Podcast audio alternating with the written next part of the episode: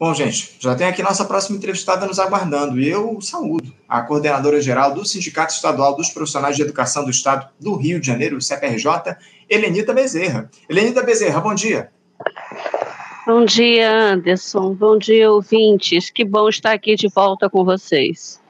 Eu agradeço demais, Helenita, a tua presença aqui mais uma vez conosco no Faixa Livre. Primeira vez que a gente conversa esse ano. Muito obrigado por ter nos atendido para a gente falar um pouco sobre educação. Né? Hoje é um programa quase que integralmente dedicado ao serviço público, a, aos servidores do nosso país, o, o. E agora a gente vai falar sobre educação, porque não é de hoje que a gente conversa com vocês do CEP aqui no Faixa Livre, Helenita. Em 2023 a gente teve muitas ocasiões dialogando aqui sobre problemas que os servidores da educação enfrentam com o governo do Estado e que nós também vamos repercutir aqui na edição de hoje, Helenita. Mas eu queria começar com uma boa notícia, porque o presidente Lula sancionou na última terça-feira uma lei que cria um programa de incentivo financeiro para a permanência de estudantes de baixa renda no ensino médio.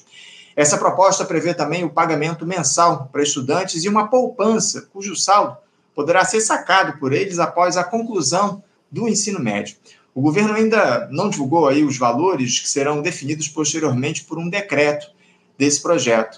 Uh, a expectativa do Ministério da, da Educação é de que os pagamentos possam ser feitos já a partir do mês de março. Também haverá depósito para os estudantes que fizerem o Enem, que é o Exame Nacional do Ensino Médio, que tiveram aí baixa adesão esse ano. O programa é uma das apostas aí do ministro da Educação, o Camilo Santana, ou Helenita, para reduzir a evasão escolar. Segundo dados da pasta, 8,8% dos alunos deixam a escola no primeiro ano do ensino médio.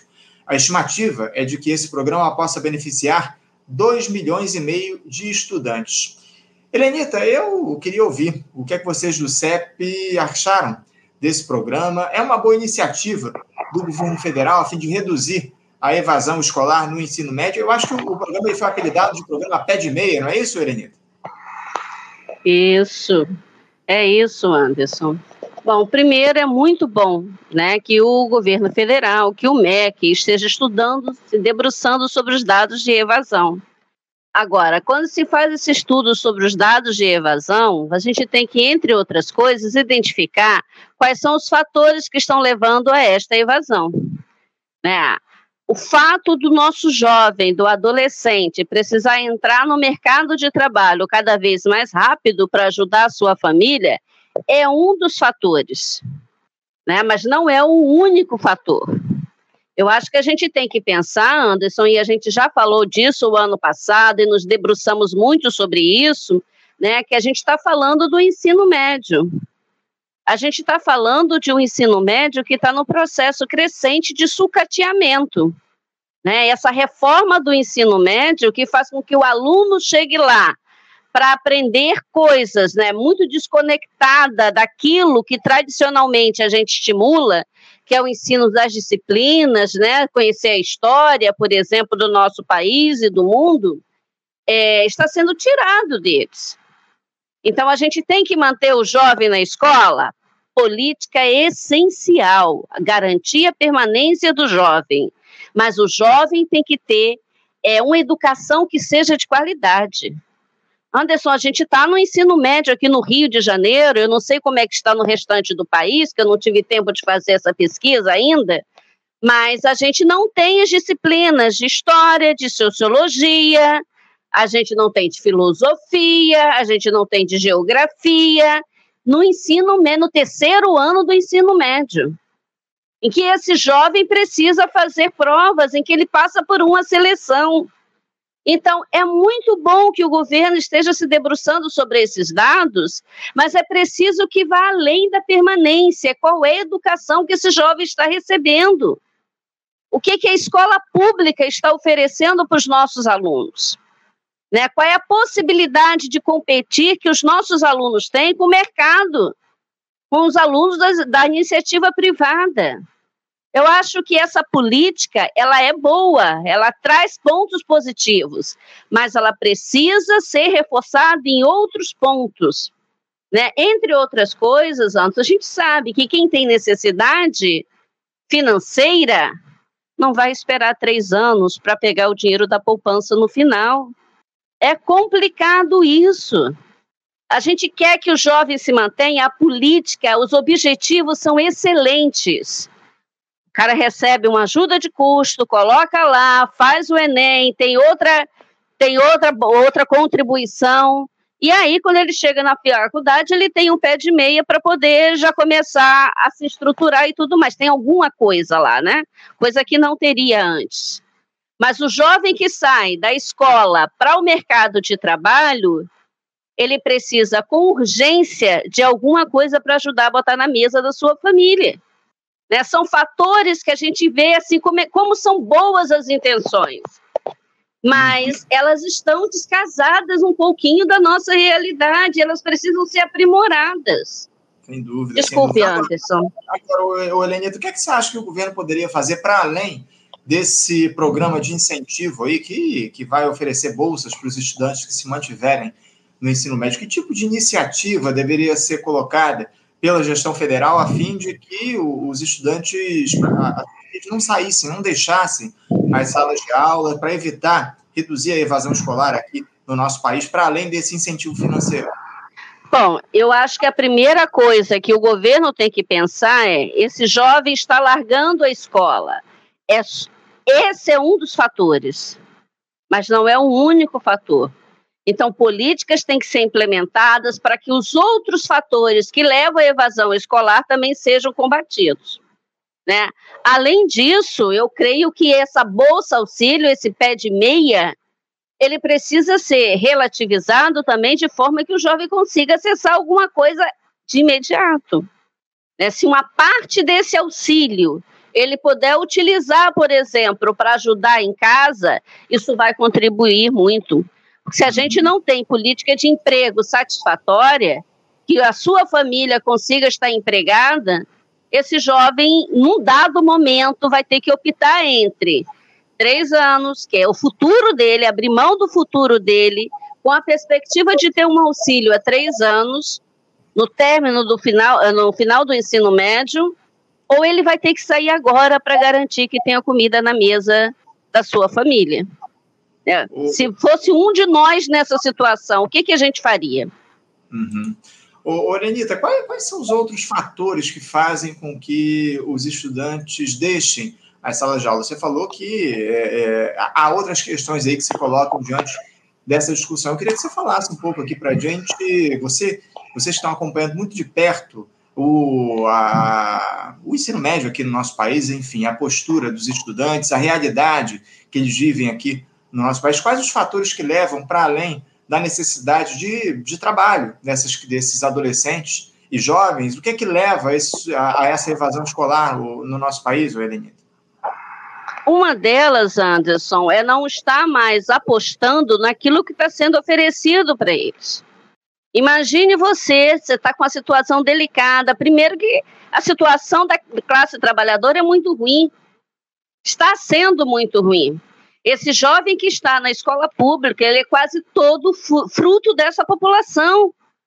Né? E você tem uma educação que você tem uma série de profissionais, você tira disciplinas que são obrigatórias para ele, que ele deveria estar estudando, coloca disciplinas com pouco impacto na sua formação e você ainda coloca profissionais desqualificados para dar esses, essas disciplinas.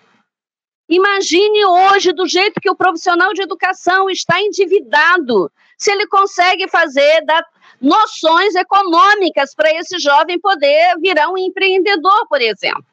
Como é que esse jovem que não tem o que botar na mesa vai investir em empreendedorismo? Esse conteúdo que está sendo trabalhado tem que ser casado com a realidade que esses jovens vivem. E essa reforma do ensino médio, gente, do jeito que está, a gente está cantando isso há muito tempo, a gente está se mobilizando contra isso há muito tempo, não só o profissional de educação, mas os jovens estudantes também. O governo federal precisa acordar para que a reforma do ensino médio ela seja, ela é necessária, a reforma do ensino médio, mas é para levar para um aluno uma quantidade maior, uma qualidade maior no processo formativo. Não pode ser para tirar o pouco que eles têm. é investir em qualidade de ensino. Esse jovem vai se sentir mais atraído a permanecer, inclusive no banco escolar, se ele conseguir perceber que nesse conteúdo que ele está estudando vai potencializar o seu futuro.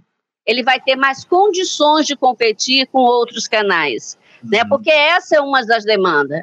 Você tem uma escola sucateada, você tem uma escola sem estrutura, você tem uma escola sem climatização, você tem uma escola com esse ensino médio que eles estão obrigando. E você vai fazer esse aluno ficar dentro da escola por três anos, com a perspectiva de um auxílio no final do terceiro ano. Eu não sou, como é que eu vou dizer assim, especialista em educação, né, em educação econômica e tudo mais, mas eu acredito que, por melhor que seja essa intenção, esse programa, ele precisa ser é, acrescido de outras ações. De outras ações que, de fato, impactem. Uhum. Diz aqui uma coisa: é, é, vocês têm percebido que essa reforma do ensino médio foi implementada algum tempo atrás, ela tem também sido responsável, de alguma forma, por essa evasão que há dos estudantes do ensino médio, porque a gente falou aqui sobre essa questão do trabalho, mas uh, o, o currículo ele se tornou desinteressante a ponto de os alunos abandonarem uh, o, a escola por conta disso? Anderson, você vai para a escola para aprender a fazer doces caseiros? Isso Não você mesmo. aprende em casa, com a sua família, no mínimo. Se você tiver condições de comprar os ingredientes, você aprende em casa. Você vai aprender a fazer conteúdos para o empreendedorismo quando você tem que escolher entre comprar o café da manhã ou comprar o dinheiro das coisas para o almoço. Esse conteúdo que não aponta para esse jovem que ele tem condições de competir com outros jovens, isso também contribui para o processo de evasão é um monte de disciplinas eletivas em que, inclusive, não é obrigatória a frequência, você, tem, você não tem obrigatoriedade disso. Então, esse projeto que está sendo construído, que tem uma excelente intenção, é, me parece que ele não vai ser tão, tão não vai impactar tanto assim como a gente gostaria, no sentido de garantir a permanência desse jovem no espaço escolar né? Porque não é um único fator. Esse conteúdo precisa ser mexido, a gente precisa dar mais conteúdos para esses jovens, qualidade desse ensino, ter profissionais qualificados para fazer esse, esse, fazer esse conteúdo chegar até o jovem. Né? São uma série de fatores. Cara, o calor tá de cachorro vira-lata. Como é que o cara vai sair da sua residência para ir para a escola, uma escola que tem no máximo um ventilador quebrado? A estrutura da escola também impacta sobre isso. Tá? Essa estrutura, essa falta de condições de o aluno ter uma aula desse. Imagina o calor que nós estamos ficando nessa, nessa situação climática. O jovem ficar na sala de aula aprendendo esses conteúdos que não dialogam com a sua realidade, que não faz com que ele tenha perspectivas mais à frente. Parece que há um pequeno delay aí na tua fala, mas a gente vai tentar é, fazer aqui a nossa, a nossa entrevista, porque é, a gente falou, estava falando sobre essa questão, o, o Helenita, da, do programa do governo federal para é, é, incentivar a permanência dos estudantes no ensino médio, mas eu queria já mudar de assunto, porque a gente tem outros temas aqui para tratar de, contigo, Helenita, eu queria falar sobre a luta de vocês de educação aqui no Rio de Janeiro, porque na última semana foi realizado um ato conjunto com o pessoal da saúde, em frente lá à Prefeitura do Rio, reivindicando melhores condições de trabalho. A gente já conversou com, com os servidores da saúde aqui no nosso programa uh, sobre esse ato na semana passada, mas eu queria agora ouvir de vocês, da educação. O que, é que vocês levaram aí como cobrança ao prefeito Eduardo Paz nesse ato na última semana, Lenita? Anderson, foi um ato significativo. A gente teve um grande número de profissionais lá na porta da Secretaria de Educação, na porta da Prefeitura. Entre outras coisas, a gente entrou né, em janeiro numa situação extremamente peculiar, mais uma retirada de direitos.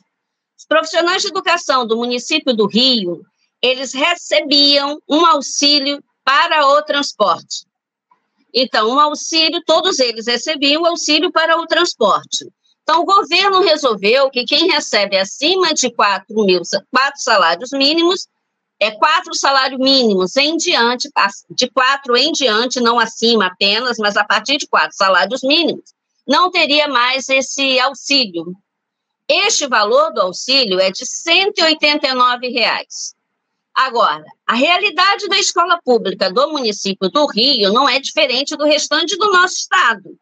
Né? Gente, esses jovens, esses professores entram em áreas de muito conflitos, áreas extremamente delicadas de você entrar, você tem desgaste de transporte de um local para outro, e todo profissional de educação ou todo trabalhador tem uma ajuda de custo para o transporte. Né? Todos nós, inclusive quem está na iniciativa privada, tem uma parte dessa contribuição que sai do trabalhador e outra parte da contribuição que é, é uma por parte do empregador. E o governo municipal resolveu tirar essa parte da contribuição que ele deveria dar. Esses 189 reais não é a questão, mas ele é um dos fatores num cenário de retirada de direitos há muito tempo. O servidor do município do Rio recebe 12 reais de vale alimentação.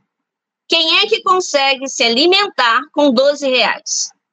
Não tem condições. Então, a gente está numa política constante de retirada de direitos e, inclusive, sem ter a compensação inflacionária. Não estamos falando nem de aumento, estamos falando de compensação inflacionária, né? reposição de perdas. E isso também não está acontecendo. Então, é uma série de retiradas de direitos que está somando e fazendo com que esse profissional se coloque numa prontidão para o movimento crescente que pode levar à greve. Né? Nós tivemos lá, tem uma pauta enorme da educação, tem uma pauta enorme dos outros servidores, inclusive está tendo reunião do MUDES PM, que é o Movimento Unificado dos Profissionais, né, dos servidores municipais, para que todos nós estejamos mobilizados em direção ao movimento que pode fazer parar o município do Rio de Janeiro. Né? Este é um, porque o que acontece com a educação não acontece só com a educação. O servidor da saúde está sendo prejudicado, a segurança está sendo prejudicado, todo o servidor público está sendo prejudicado. Aliás, é um ataque contra o servidor público em todas as esferas. É isso, é isso. Um, um ataque está colocado, como você muito bem colocou, na esfera federal, na esfera estadual e também na esfera municipal. Teremos eleições aí no final do ano, né, Helenita, para eleger um novo prefeito e a intenção parece então que é de estabelecer uma greve a partir dessa ação dos servidores da saúde, especialmente da saúde, da educação aqui no município do Rio de Janeiro. Enfim, já há algum diálogo, Helenita, alguma assembleia ou, assembleia, ou assembleias marcadas aí para fazer essa discussão da possibilidade de greve? Anderson, o sindicato está se mobilizando a gente está antecipando a reunião de direção, né? Vamos ter uma reunião de direção que não estava previsto agora para janeiro, em função principalmente da rede municipal do Rio, para a gente poder estar construindo essa política de enfrentamento que está acontecendo, porque a categoria está cobrando isso. Né? Antes o sindicato apenas chamava, agora a categoria está chamando a direção do, do sindicato para que ela organize o movimento. Então, hoje seria prematuro eu dizer para você que a gente vai entrar numa greve para o início do mês que vem ou qualquer coisa assim. Mas o que a gente, a leitura que nós podemos fazer de que é, essa categoria está num grau de indignação muito grande. Né? E isso pode sim caminhar para uma luta unificada dos servidores públicos do município do Rio de Janeiro em um ano de eleição. É, e, isso provoca aí danos importantes para a candidatura do prefeito Eduardo Paz para tentar a reeleição. Uma greve, nesse momento, é tudo que ele não quer, pra, de, de acordo aí com seus interesses eleitorais. Essa é a grande verdade. Agora, ô, Helenita, é, mudando mais uma vez de assunto, mas ainda falando sobre os interesses de vocês, servidores, eu queria falar do Estado, né? porque o, governador do Estado Aliás, o governo do Estado, depois daquela greve histórica que vocês fizeram no ano passado, de um mês, dos servidores aqui, um pouco mais de um mês aqui dos servidores no Rio de Janeiro, o governador Cláudio Castro ele fez lá uma série de promessas para encerrar aquele movimento. Eu queria que você falasse a quantas anda essas promessas aí do, do mandatário. É, ainda há algo que não foi cumprido pelo governador Cláudio Castro em relação aos servidores da educação do Estado, Helena? Tem vários fatores que não foram cumpridos, Anderson. Né? A gente tem, por exemplo, ele ficou de encaminhar é, nosso pedido de reposição de perdas para o regime de recuperação fiscal, encaminhou, o regime disse que não aceitaria e ele não construiu nenhuma segunda proposta em cima dos dados de perdas que essa categoria tem.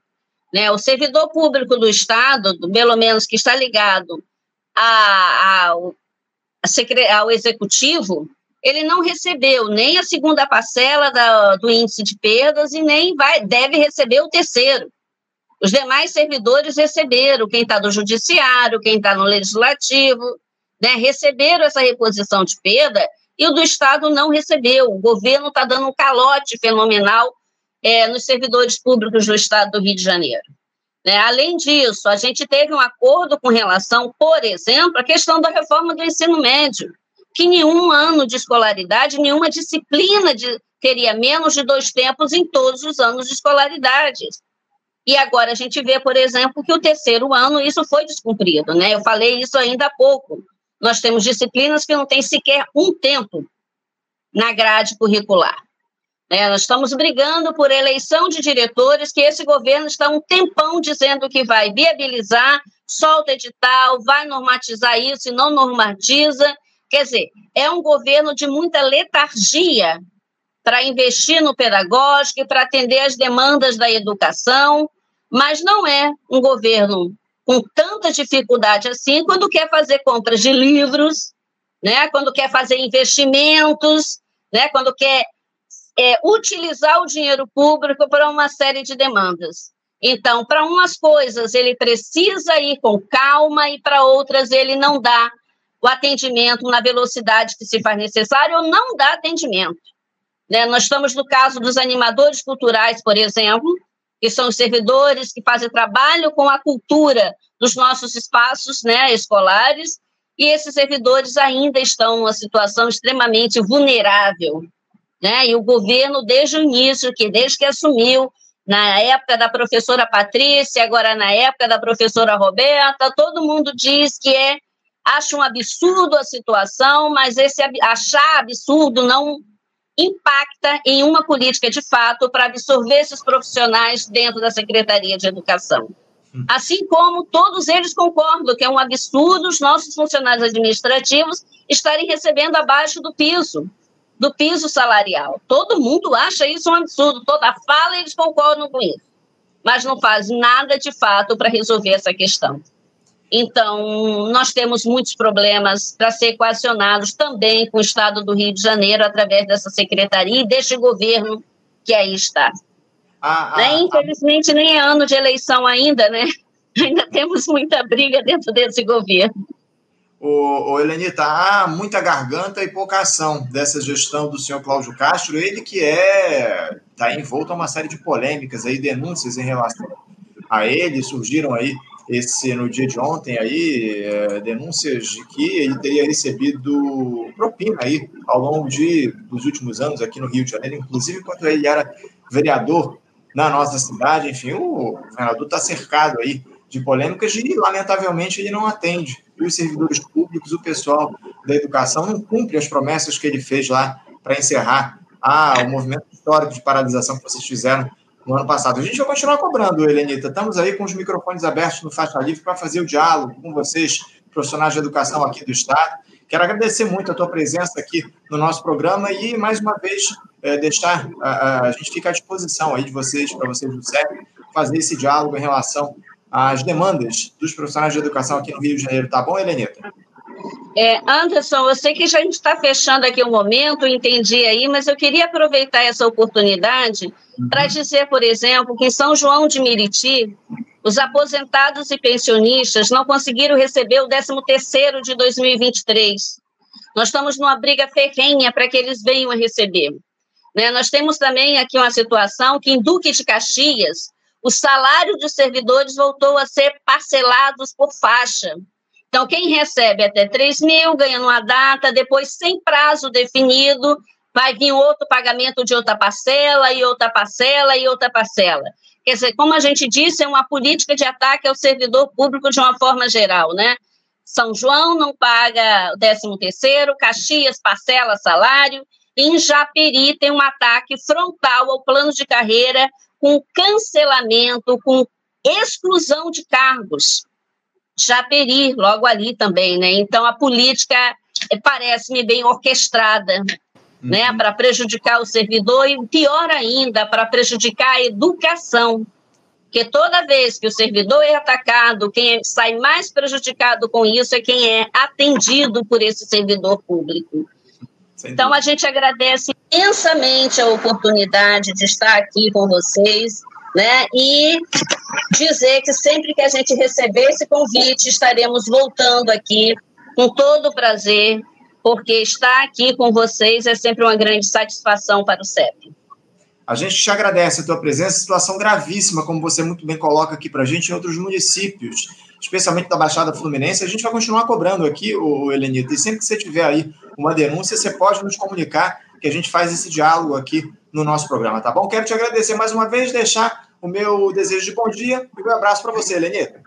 Para você, você e para o nosso público também, Anderson. Tchau. Tchau, tchau. Até a próxima. Conversamos aí com a Helenita Bezerra. Helenita, que é coordenadora geral do Sindicato Estadual dos Profissionais de Educação do Estado do Rio de Janeiro, o CPRJ, falando aí sobre a situação grave que os profissionais da educação, os professores, principalmente, sofrem aqui no Estado, no município do Rio de Janeiro. Ela elencou uma série de questões, uma série de denúncias em relação ao prefeito Eduardo Paz, ao governador Cláudio Castro, também aí a municípios da Baixada, falou aí sobre São João de Meriti, falou sobre Duque de Caxias, sobre o Japeri, enfim, situação grave da educação, e também comentou esse programa que foi criado pelo governo federal de incentivo à permanência dos estudantes no ensino médio aqui no nosso país contra a evasão escolar, enfim, esse programa que vai oferecer recursos, né, uma bolsa para os estudantes que seguirem aí no ensino médio até o fim uh, do curso, até a conclusão do curso. Importante aí o papo sobre educação. E, aliás, a educação vai se manter aqui no cardápio do Faixa Livre nessa nossa próxima entrevista.